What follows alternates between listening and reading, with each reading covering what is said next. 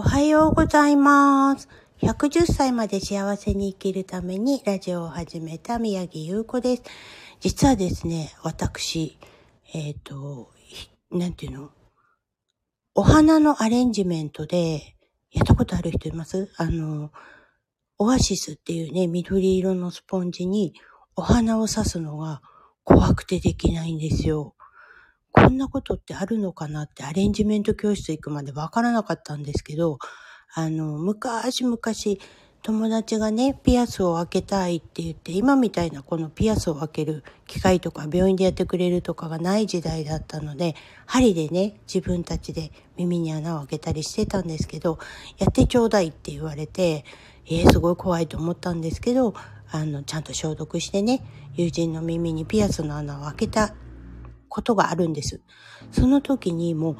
怖くて針させない自分がいて、でも、このどうしてもって言うから、こう一気に目つぶって、えいってやって穴を開けたんですけど、その後貧血を起こして倒れたことがあるんですね。で、あーって、やっぱり怖いよなと思いながら、看護師にすっごいなりたかったんですけど、これじゃあ人に注射は打てないと気がつきまして、看護師の道はちょっと諦めたんですけどね。で、そんなもんなのかなって人にそういうことするから怖いんだろうなってずっと思ってたんですが、大人になってからね、お花のアレンジメント教室に通ったんですよ。まあ体験会だったんですけど、その時にね、もうどうしても怖くて、オアシスに花させない自分がいて、結局先生に全部やってもらったんですけど、なんでかなって、ここで私は物を刺すのが苦手だなということに気づきました。で、前回、今回ね、あの、面白い友人がいて、宇宙、なんだっけ、宇宙セミナー、あ、宇宙、違うな。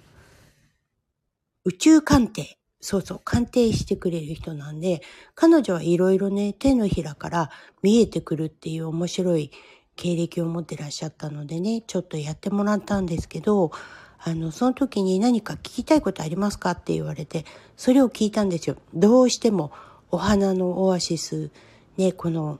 アレンジメントができないと、花瓶に刺すことはできるけど、この緑のものに花を刺すってことができないっていうのを聞いて、自分的にはね、前世で誰か人を殺していたんじゃないかとか、ずっと考えてたんですけど、そうじゃなくてね、どうやらこれはトラウマじゃないですかって言われて、初めて気づいたんですけど、私は左の手のひらを、あの、ソテツの木っていうね、おけ木の、えー、根っこの方がもう葉っぱが枯れてくるとね、畳張りぐらいのトゲトゲになるんですね。で、遠くから見てて気づかなかったんですけど、近くでバドミントンをやってた時にちょっとバランス失ってそこに手を思いっきりボンってついたことがあるんです。そうしたら、なんとトゲが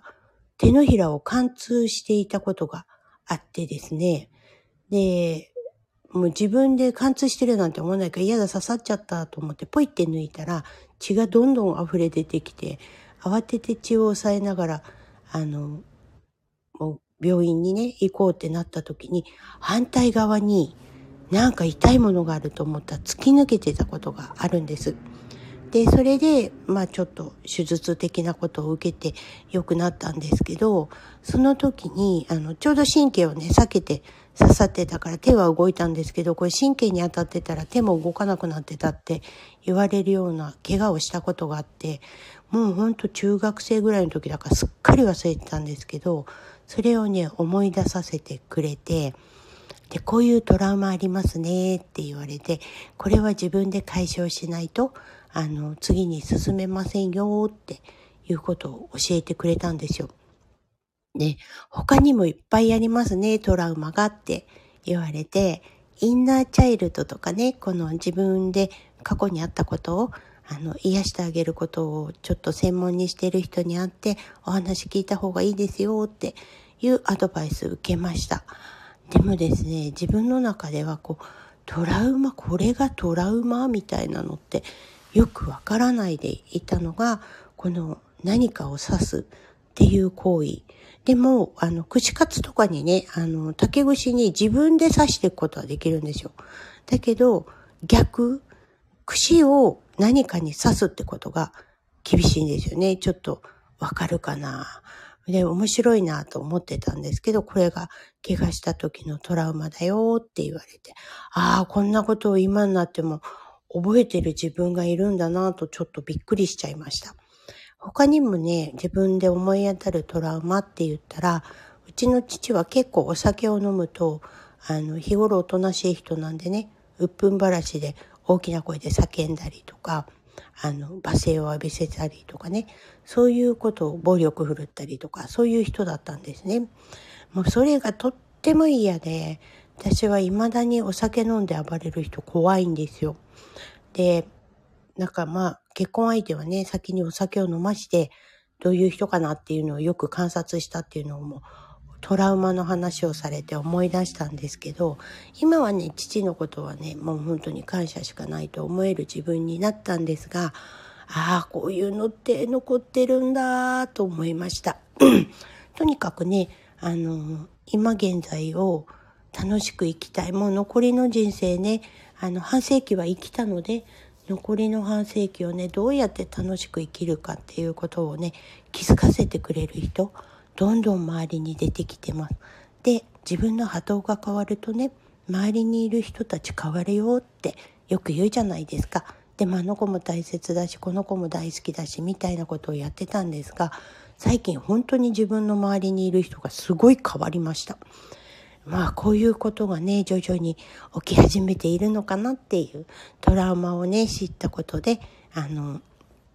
いろいろ気づいてしまった私でありました。皆さんもなんか気づいたことあったらね、このインナーチャイルド、もう過去の自分に戻って、そこで自分をハグしてあげる、大丈夫だよっていうことをやってあげるといいよっていうのを以前ね、やってもらって、あの、そこですごく変わったので、ぜひぜひ、あの、気になることがあったら、必ずしも前世でこんなことやってきたとかって言うんじゃないみたいなんで、あの、調べてみるのもありかなと思いました。ということで、今日は朝喋れました。今日も一日楽しくお過ごしください。最後まで聞いてくれてありがとうございました。